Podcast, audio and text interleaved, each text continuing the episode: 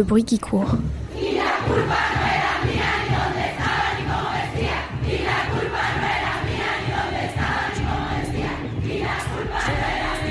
Tu l'entends Le bruit qui court.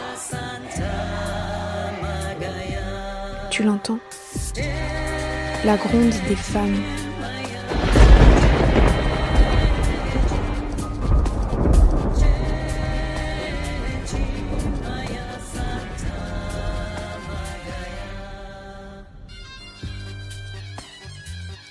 Bonjour et bienvenue à toi. Tu écoutes actuellement Le bruit qui court, ton podcast féministe internationaliste qui te présente à chaque épisode un pays et une de ses habitantes pour échanger sur ce qui nous lie, nous oppose, nous oppresse et nous libère en tant que femmes du monde entier. Dans cet épisode, Grace interview Mileva, qui est indonésienne. Elles discutent ensemble de deux sujets intrinsèquement liés en Indonésie l'écoféminisme et le statut des travailleuses migrantes. Bonne écoute. L'Indonésie est un pays d'Asie du Sud-Est connu pour son exceptionnel archipel abritant les zones tropicales les plus belles que la Terre possède, notamment l'une qui a fasciné son image auprès de nous occidentaux, l'île de Bali. Une île sur laquelle se ruent les touristes afin de profiter du visuel à couper le souffle que renferme cette île paradisiaque. Mais l'Indonésie, ce n'est pas qu'un lieu touristique c'est aussi un territoire avec une nation, une zone terrestre composée d'individus, les Indonésiens et Indonésiennes. Que savons-nous des Indonésiens et Indonésiennes? Excepté le fait que le pays est à majorité musulmane et sa capitale, Jakarta. Eh bien, peu de choses. L'image que l'on a de l'Indonésie est un pays connu surtout pour son niveau de vie très faible, à cause de la pauvreté, le manque d'accès à l'éducation ou encore la présence d'un nombre important de bidonvilles qui foisonnent le pays. Ma vision du pays est assez péjorative. Je n'ai aucune connaissance des coutumes, de la culture ou du patrimoine historique. J'ai donc effectué des recherches à l'aide de mon ami Google afin de parvenir à présenter un pays souvent mal connu par nous les Occidentaux. Plusieurs dates marquantes de l'histoire de l'Indonésie permettent de comprendre la construction de ce pays une première période de la décolonisation marquée par la proclamation de la République d'Indonésie le 17 août 1945 par Sukarno et Mohamed Atta. Date qui marque l'entrée de l'Indonésie dans l'ère qui porte le nom de celui qui l'a engendré, l'ère Sukarno. Toujours dans cette ère, cinq ans plus tard, en 1950, est instaurée par voie constitutionnelle la démocratie parlementaire. Une évolution dont le but est de créer une rupture avec l'ancienne Indonésie, terre colonisée par les Hollandais, et l'affirmer en tant qu'État absolu et indépendant, se délestant du joug de l'ancien colonisateur. Cependant, en 1957, le président Sukarno opère une révision constitutionnelle dans le but d'élargir ses pouvoirs, un délaissement complet du strict respect de la séparation des pouvoirs, qui entraîne par conséquent une prise en compte de plus en plus diminuée de la volonté du peuple, l'essence même de l'idée de démocratie une avancée dans le temps qui se traduit par un recul en termes politiques et qui laisse apparaître à l'horizon l'ombre d'une dictature s'immisçant dans le paysage politique indonésien. En 2004, le président Susilo Bambang Yudhoyono est élu président de la République, date d'autant plus marquante qu'il est élu au suffrage universel, une première en Indonésie. Un président toujours en fonction, puisqu'en 2009, il a été réélu pour un deuxième mandat. En Indonésie, le régime politique est semblable à celui d'un régime autoritaire. À ce jour, l'Indonésie figure parmi les pays où les droits de l'homme sont les plus menacés. Une menace accentuée avec l'arrivée du Covid-19. L'Amnesty International a publié un rapport dans lequel il est établi un resserrement inquiétant des droits de l'homme. De nombreuses manifestations pacifiques ont été interdites, ainsi que de nombreuses personnes ayant tenté d'exprimer leur opinion ou d'organiser des rassemblements emprisonnés. Les voies d'intimidation ont été décuplées par les moyens de communication numérique. Des universitaires, journalistes, étudiants, militants ainsi que défenseurs de droits en ont subi les frais. La liberté d'expression, véritable âme de la démocratie, a été piétinée. Aucune critique sur la gestion de la pandémie n'est permise. On peut souligner que les forces de sécurité ont commis de nombreuses violations des droits de l'homme en Papouasie occidentale et Papouasie. Mais qu'en est-il des droits des femmes? Hélas, rien de bon.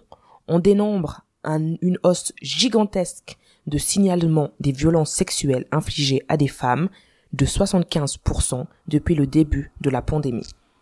Les violences faites aux femmes en Indonésie, c'est le thème que l'on va évoquer aujourd'hui à l'aide d'une étudiante indonésienne nommée Leva qui est ici à mes côtés. Du coup, je voulais demander par rapport à ma présentation, mhm. est-ce que tu trouves qu'il y a des choses à, à, redire? Est-ce que tu trouves que ça correspond à la réalité? La plupart de ce que tu viens de me dire euh, sont vrais, euh, surtout dans le côté de l'inégalité socio-économique et éducative et sa contradiction directe avec euh, notre potentiel touristique euh, et naturel. Par rapport aussi aux droits des femmes, euh, c'est vrai qu'il y a une augmentation de violences faites aux femmes pendant la pandémie surtout.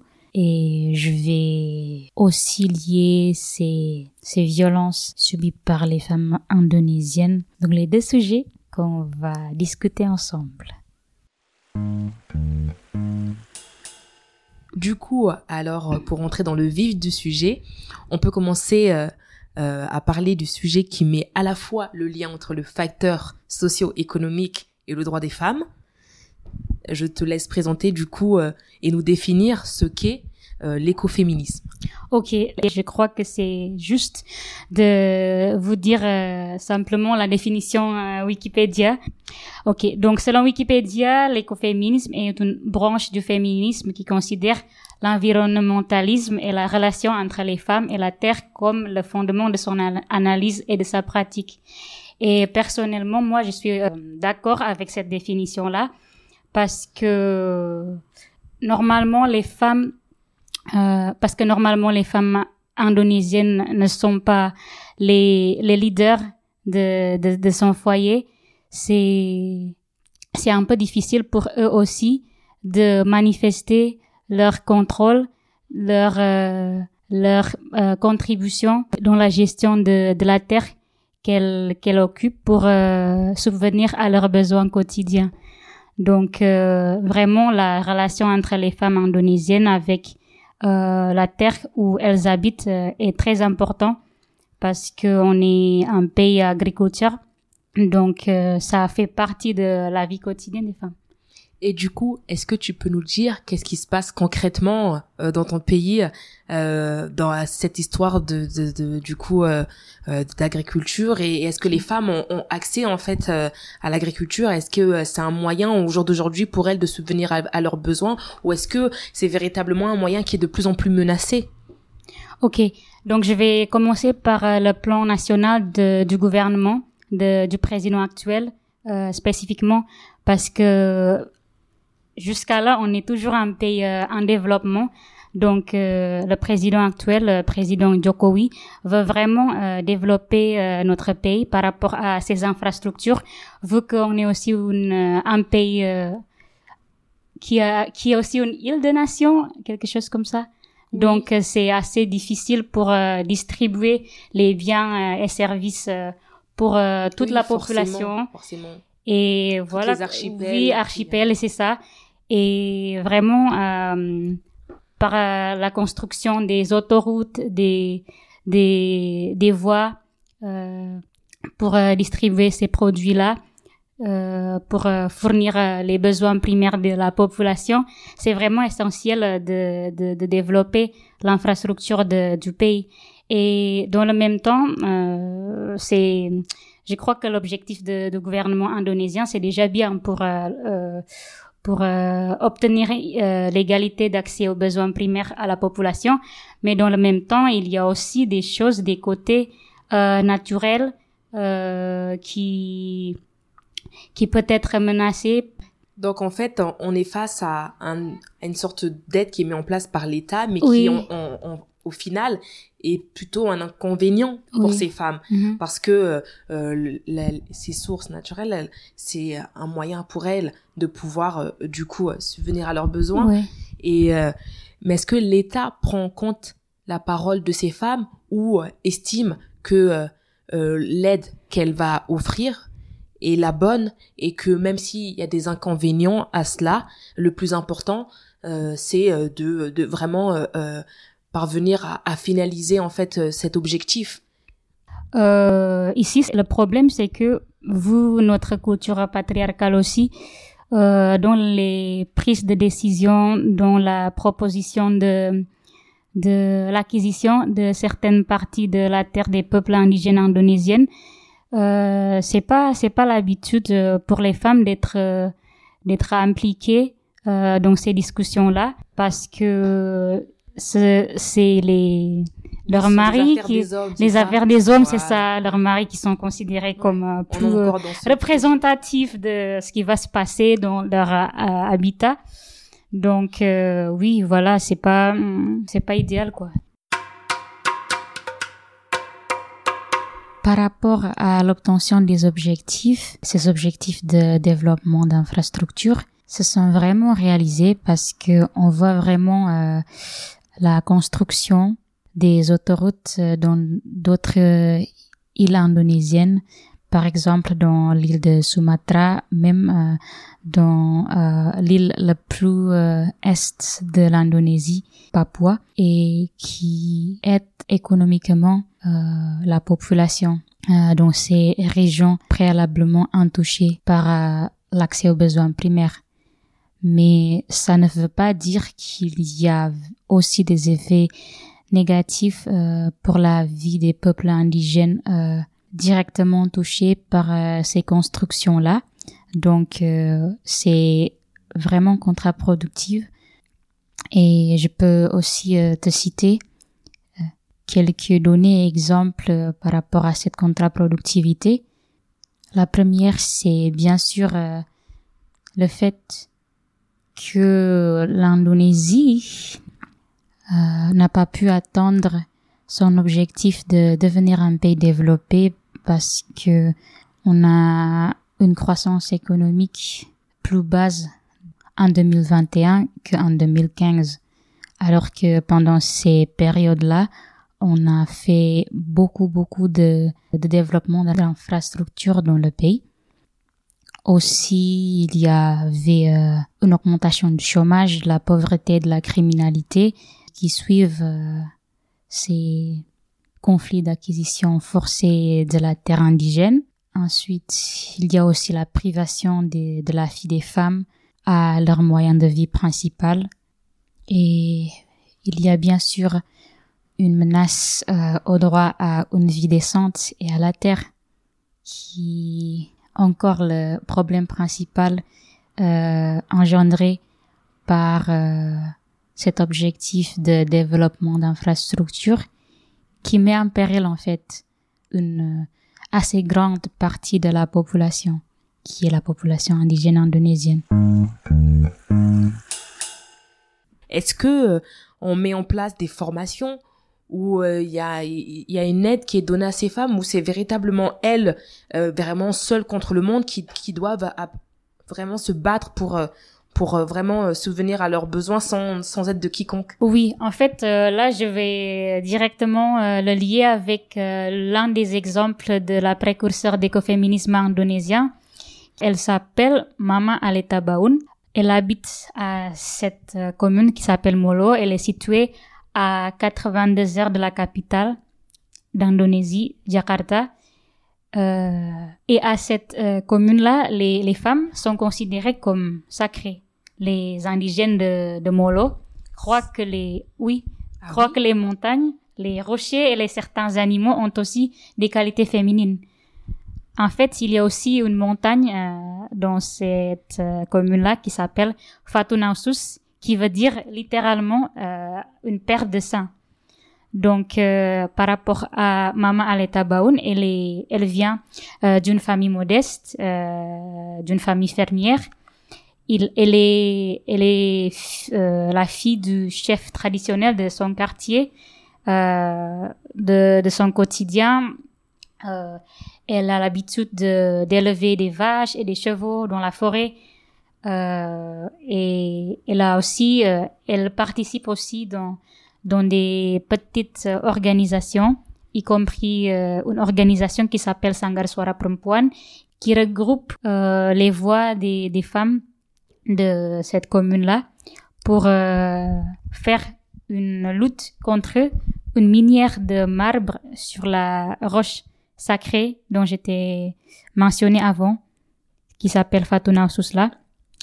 Donc, euh, elle était le leader de, guérilla, euh, de guérilla paisible. Et pendant cette euh, guérilla-là, les femmes du Molo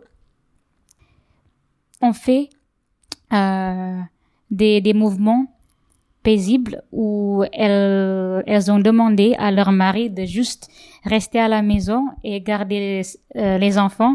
Et c'était euh, plutôt elles qui, qui font le, qui faisaient le mouvement. Ah ce oui, mouvement paisible. C'est très symbolique, oui. hein. Oui. Du coup, cette, cette, cette prise de, de, de confiance et, et, elle marque euh, du coup leur volonté euh, Oui. de, de, de vraiment prendre les devants et euh, d'aller se, se battre pour ce Oui. qu'elles considèrent comme euh, leur ayant droit. Oui. C'est quelque chose de très très fort. Oui, c'est ça. Et en plus, parce que dans, dans cette commune-là, dans euh, cette commune de Molo, euh, on n'avait pas du tout des, des leaders euh, de, ou des chefs traditionnels qui, qui sont des femmes. Donc là, la, euh, la précurseur là, Mama Aleta Baoun, elle était, elle devenait la première leader de, euh, de sa commune, Molo, qui s'appelle Amaf. Et euh, je crois que c'était un événement symbolique aussi parce que euh, elle était Mama Aleta Baoun était la enfin la première euh, chef traditionnelle de, sa commune.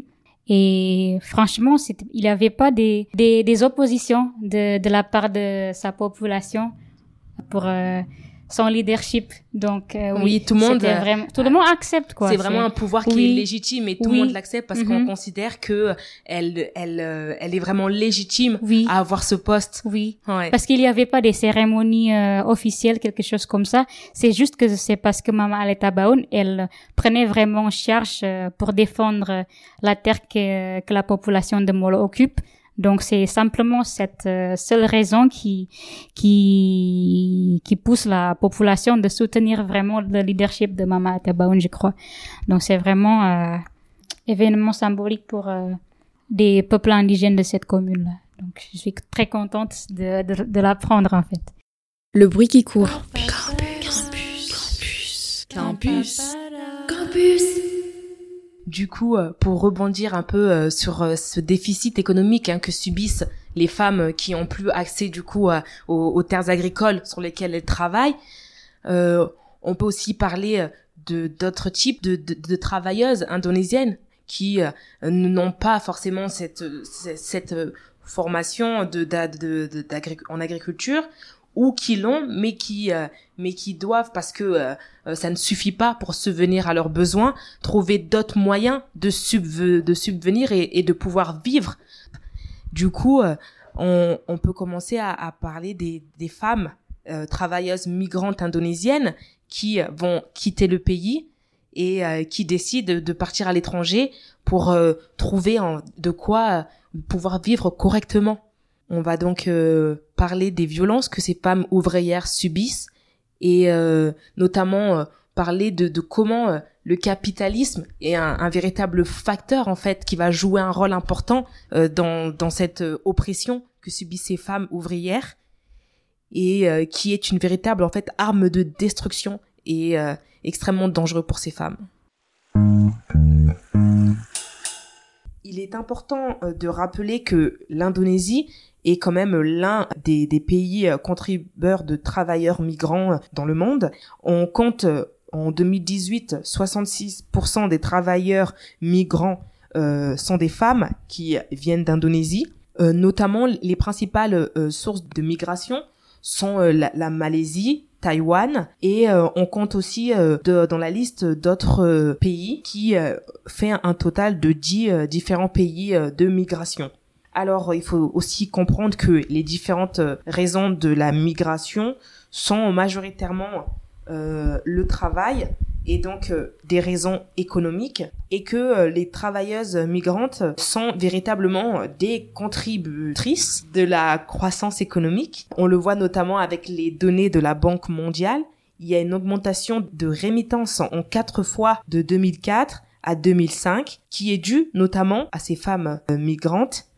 On peut aussi compter une absence de protection malheureusement pour les producteurs de ces rémittances eux-mêmes, c'est-à-dire les travailleuses euh, migrantes indonésiennes. Ok, sur ça, je vais juste ajouter quelques éléments par rapport aux pays accueillantes de ces travailleuses. Au total, euh, de, en fait, pour euh, parler de ce sujet, j'ai pu euh, interviewer euh, l'une des commissaires de la Commission nationale de la lutte contre les violences faites aux femmes en Indonésie, qui s'appelle Madame Teresia Iswarini il y a 30 euh, pays accueillantes pour ces femmes travailleuses migrantes. Ah, donc il n'y en a pas 10 Oui, il y a, il y a 30 au total. D'accord. Oui. Mais les, les, les trois pays qui accueillent le plus, c'est la Malaisie aussi, avec environ 14 000 de travailleuses migrantes en 2020. Et après, il y a Hong Kong. Et le troisième, c'est Brunei. Donc au total, on envoie 76 300 98 de travailleuses migrantes informelles qui deviennent euh, majoritairement comme des, des femmes au foyer qui travaillent dans, dans les maisons d'une famille ou même quelques familles. D'accord. Donc la plupart euh, sont des femmes au foyer qui se reconvertissent dans euh, la, profession de de, de femmes de ménage. Oui, femmes de ménage. Oui. D'accord. Ok. Et du coup, euh, en vérité, elles risquent leur vie et partent à l'étranger uniquement euh, pour le raison pour la raison économique? En fait, euh, le processus commence par des, des individuels qui fait partie d'une agence qui qui donne des informations à ces femmes indonésiennes qui habitent plutôt dans les petites campagnes qui n'avaient pas encore des informations sur euh, des autres options de travail qu'elles peuvent obtenir pour justement subvenir leurs besoins quotidiens. Et ces individuels-là vont donner des informations qu'il y a des offres de travail à l'étranger qui les promettent euh, des salaires euh, beaucoup plus hauts que ce qu'elles peuvent euh, gagner en Indonésie. Et à partir de ces informations informelles-là, ces futures femmes euh, migrantes vont tenter de postuler à l'agence euh, de travailleurs du pays qui commence depuis la Provence où elles habitent et après elles, elles vont continuer avec toutes les procédures que je vais aborder plus tard. Donc c'est vraiment la raison économique qui prime euh, leur départ à l'étranger et le fait que qu'elles ont apparemment plus des choix à survivre.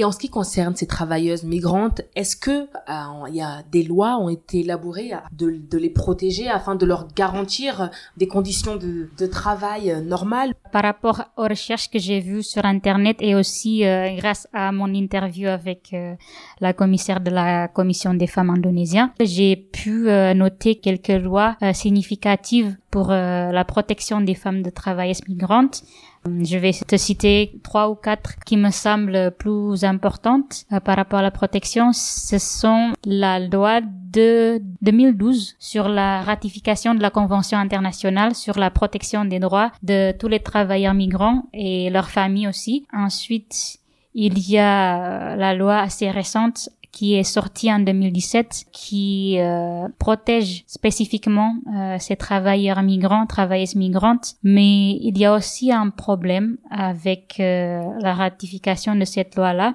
parce que trois ou quatre ans après, en 2020, euh, le Parlement indonésien a fait sortir une loi de travail qui comprend aussi euh, une grande modification des droits des travailleurs travailleuses migrantes. Dans cette loi-là, il y a plutôt une perspective de business qui fait obstacle à des à des droits des des femmes euh, travailleuses migrantes. Donc euh, il y a déjà des lois, mais par rapport à l'exécution, je crois pas que c'est déjà l'idéal parce que aussi dans cette loi de 2017 là, euh, il n'y a pas encore jusqu'à maintenant les règles de branche pour euh, préciser les procédures ou les mesures précises pour euh, bien gérer le trajet ou le parcours des travailleuses migrantes.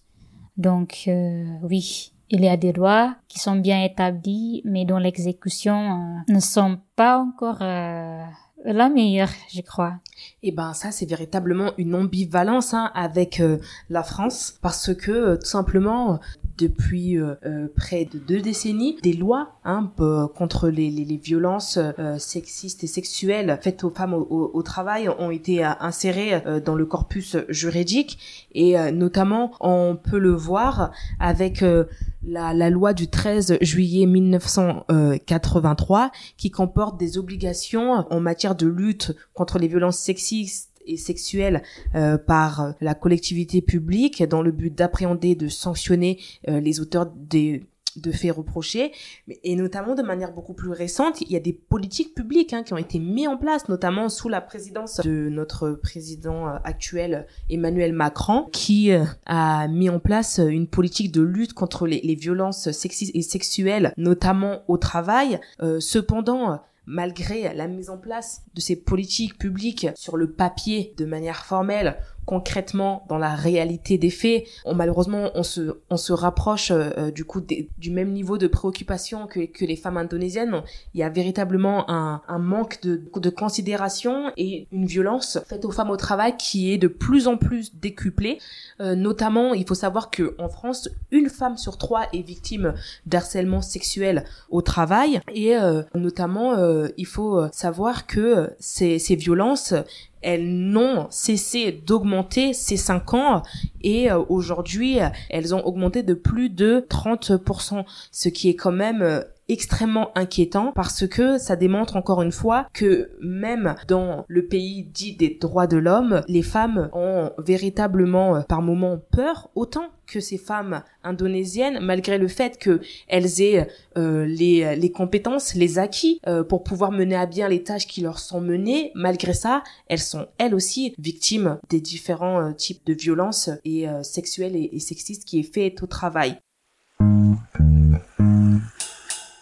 Et du coup, tu m'as dit que ces femmes, elles avaient euh, pas la possibilité d'être protégées à travers des lois, mais euh, est-ce que, afin de les, de, de les aider à pouvoir euh, obtenir un travail, il y a quelque chose qui est mis en place? En fait, par rapport à la protection juridique, c'est disponible mais par rapport à l'exécution, euh, je crois pas que c'est déjà bien exécuté. En général, la protection des, des citoyens qui partent à l'étranger, euh, y compris par exemple moi, euh, une étudiante étrangère, c'est l'ambassade de l'Indonésie, du pays concerné, qui doit protéger euh, ces citoyens-là. Euh, donc, euh, pour le cas de travailleuses migrantes aussi, c'est pareil. normalement, c'est l'ambassade et le consulat du pays concerné qui doit protéger ces femmes travailleuses migrantes. Mais il y a aussi un problème avec ça parce que si ces femmes subissent des violences qui viennent majoritairement de leur maître, il n'y a pas encore des cellules d'ambassade ou de consulat où on peut appeler pour euh, porter plainte ou pour euh, informer, oui, pour dénoncer que qu'elles sont en train de, de subir quelque chose.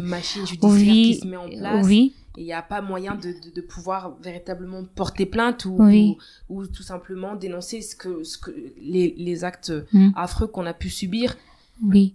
Et en plus, elles n'ont pas muni de téléphone ou, ou d'accès facile pour découvrir ou pour accéder des, des choses euh, à, l'extérieur de, de la maison où elles travaillent. Surtout pendant la pandémie, c'est plus difficile de se déplacer, oui. Je voulais te demander, par rapport, euh, du coup, ces femmes, elles, elles parlent pas la, langue, euh, elles parlent pas forcément bien la langue du, pays dans lequel elles sont pour travailler.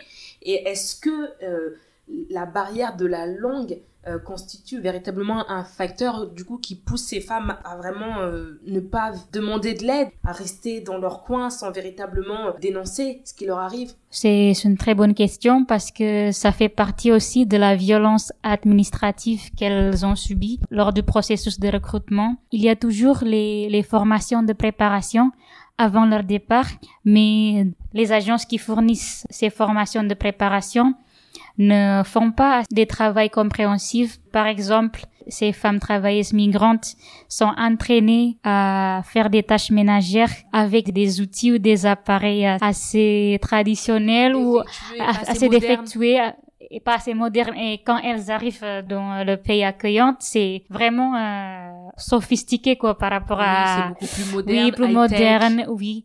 Et aussi, oui, ça aussi. ensuite, il y a aussi un problème de langue qui est pour moi le problème euh, plus significatif parce que en Indonésie, on a des milliers de langues euh, traditionnelles et le fait de pouvoir parler la langue officielle indonésienne, elles peuvent pas, elles peuvent pas le faire. Euh, donc, euh, si elles peuvent pas du tout parler indonésien, comment on peut les former euh, pour une nouvelle langue? Ce qui se passe au pays accueillant, c'est qu'elles parlent juste avec la langue de signes, quoi. Du coup, on a parlé de, manière furtive sans véritablement rentrer dans les détails des types de violences que ces femmes subissent. Mais du coup, est-ce que tu peux me donner quelques exemples à, travers les expériences de certaines de violences hein, qu'elles ont subies et comment ces violences se matérialisent, comment elles s'exercent? Donc, les violences se passent pendant les trois procédures que ces femmes travailleuses migrantes doivent envisager. Donc, il y a trois étapes. Le premier, c'est le recrutement. Le deuxième, c'est la réunion de toutes les futures travailleuses migrantes. Et le troisième, c'est le placement dans les pays accueillants. Et pour la première étape de recrutement, souvent, ces agences privées font des arnaques administratives pour demander une certaine somme d'argent à ces femmes travailleuses migrantes-là Normalement, ces agences disent que c'est pour des prévisions logistiques, euh, des formations qu'elles doivent euh, suivre pendant la préparation de départ. Et après ça, parce que normalement, elles n'ont pas tant de l'argent demandé, elles ont vraiment endetté et elles doivent euh, payer ces dettes avec ces salaires annuels. Donc, elles travaillent pas seulement pour euh, fournir le besoin financier de leur famille, mais aussi pour euh, payer les dettes euh, qu'elles ont dû payer à ces agences privées, alors qu'il n'y a pas encore avec les lois indonésiennes qui détaillent vraiment la somme fixe pour être travailleuse migrante. Donc, oui, il y a, il y a ces violences-là pendant le recrutement. Est-ce que tu peux nous donner quelques exemples de violences qui ont été médiatisées, que l'on peut retrouver euh, dans les médias et qui ont été mises euh, en avant? Ok. En fait, c'est le résultat d'une discussion de groupe euh, faite par la Commission des femmes d'Indonésie. Il y a six enjeux cruciaux que subissent ces femmes travailleuses migrantes. La première, c'est la manque d'accès du service de la santé et de la protection sociale. Il y a toujours beaucoup de travailleuses migrantes qui sont parties illégalement, c'est-à-dire euh, elles n'ont pas des passeports bien faits ou elles n'ont pas mis leur âge réel quand elles postulent pour être une travailleuse migrante. Et souvent, il y a aussi des mineurs qui partent en tant que travailleuses migrantes donc, euh, la manque des documents légaux, ça cause le manque d'accès à la protection sociale et de la santé. Après, il y a aussi, pendant la pandémie, la privation des masques, des protections pour euh, éviter la propagation du virus. Parce que pendant la pandémie aussi, elles doivent travailler pendant plus d'heures, euh, c'est-à-dire 12 jusqu'à même 18 heures par jour parce que les parents travaillent plutôt à la maison, donc euh, elles doivent plus cuisiner, plus prendre soin de, des enfants dans la maison. Donc c'est vraiment un travail incessable. Et ensuite, il y a aussi de la faim et de la discrimination sociale parce que pendant qu'elles passent ces périodes de transit avant leur départ au pays étranger, elles ne sont pas données assez de la nourriture ou des besoins euh, logistiques en général hmm, pour euh, survivre leur euh, vie quotidienne là-bas. Il y a aussi un exemple de la déportation massive en 2020 de Malaisie en Indonésie où ces travailleuses migrantes sont forcées à rester quelque part où il n'y avait pas assez de l'eau potable, des services de santé, etc. Donc euh, jusqu'à là, je ne sais pas encore si elles ont euh, survécu à bien retourner en Indonésie. Et après ça, il y a aussi euh, les violences sexuelles, justement, euh, les, les viols, les euh, rapports sexuels forcés des maîtres euh, aux femmes travailleuses migrantes. Et le dernier exemple, je crois que c'est plutôt la détention dans une cellule dans un cage qui est très similaire de celui qu'on utilise pour les animaux. Normalement, ça se passe plutôt pour les travailleuses qui travaillent dans les plantations. Donc, euh, elles, vont être détenues dans des cellules pendant des jours sans être fournies par des nourritures. Sebenarnya justru pemerintah lah yang harusnya mengatur pola migrasi ataupun pola perekrutan buruh migran untuk kemudian ditempatkan di luar negeri gitu. Sehingga akan lebih termonitor apabila terjadi kasus-kasus yang dialami oleh buruh migran kita itu pemerintah langsung step in. Mhm. Jadi kalau ada kasus itu bisa dibantu oleh pemerintah. Pour moi, selon euh, ce que je peux conclure avec mon interview avec Madame Iswarini, la commissaire de la Commission des femmes d'Indonésie, c'est le problème structurel qui est la racine principale de ce qui s'est passé pour ces femmes travailleuses migrantes. C'est le problème structurel qui est à l'origine de ce qui est au sommet de la société, qui est le gouvernement. Selon Madame Iswarini, il n'y a pas assez de la surveillance de la part du gouvernement indonésien pour euh, les procédures que suivent ces femmes travailleuses migrantes à partir de leur recrutement, y compris la formation de préparation qu'elles doivent suivre qui ne sont pas encore adaptées à la situation, aux besoins du pays où elles vont travailler et aussi la surveillance euh, pour euh, le système de travail fait par euh, ces agences privées un vraiment une grande marche de manœuvre pour commercialiser ces femmes travailleuses migrantes. Ensuite, c'est quelque chose a posteriori des, des enjeux ou des cas de violence euh, subis par ces femmes travailleuses migrantes, qui est l'obtention de la perspective des victimes donnée par des agences de l'ambassade ou de consulat du pays où elles travaillent. Parce que il y a toujours euh, cette tendance euh, de blâmer les femmes travailleuses migrantes victimes de violence et aussi la question de pourquoi elles n'essayent pas à s'enfuir, pourquoi elles ne font pas euh, du tout des gestes pour euh, pouvoir se défendre, pour euh, justement éviter des comportements inhumains de la part de leur maître.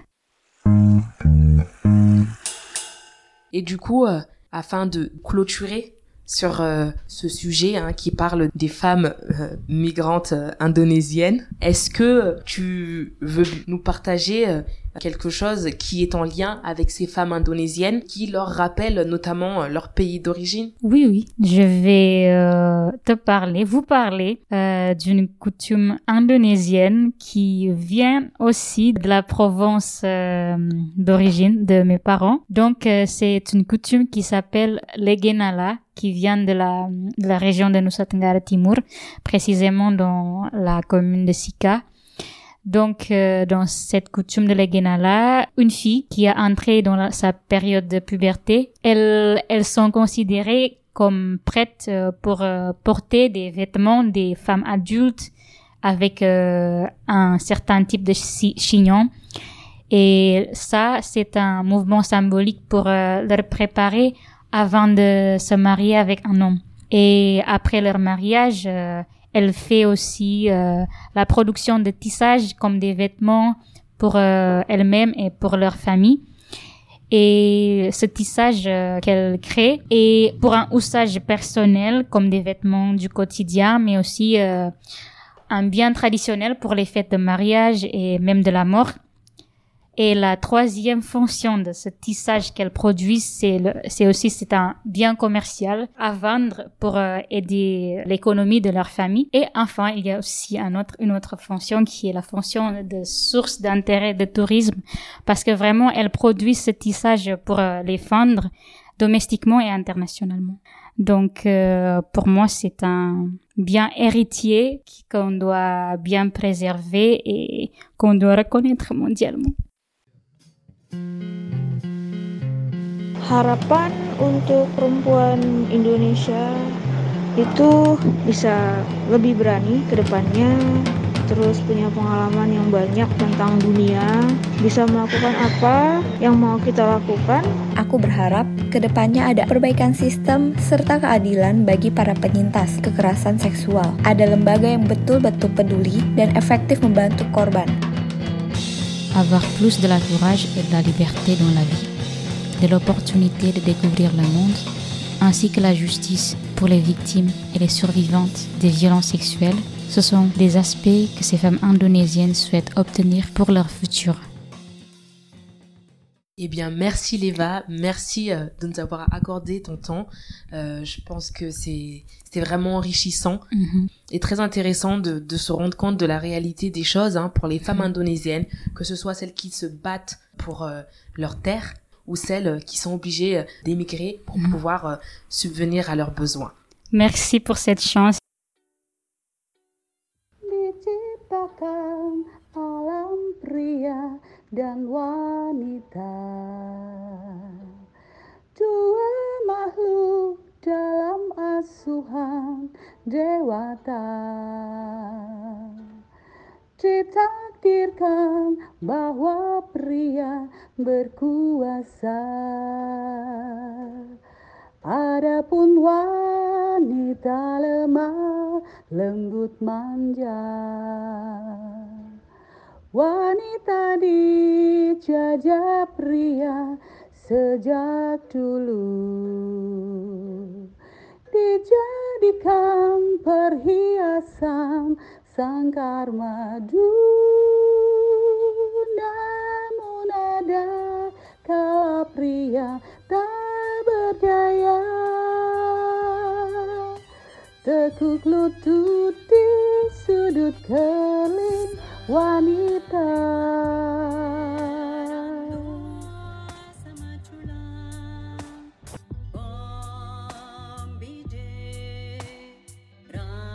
Merci à nos deux étudiantes pour leur travail et leur témoignage.